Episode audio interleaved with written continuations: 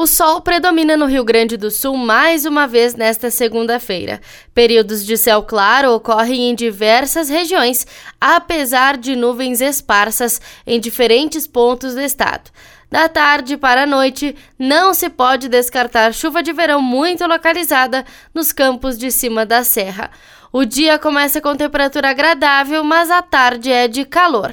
A temperatura se eleva mais no oeste, que terá uma tarde muito quente, em que as máximas superam os 35 graus.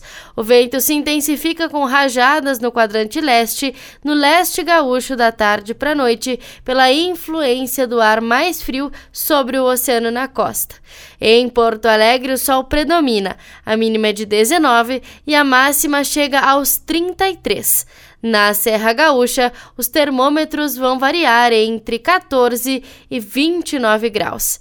Nesta semana está prevista um calor intenso aqui no Rio Grande do Sul, com temperaturas que podem chegar a 47 graus. Em Porto Alegre região, o calor será maior no fim de semana, com marcas ao redor ou acima dos 40 graus. Da central de conteúdo do Grupo RS com o repórter Paula Bruneto.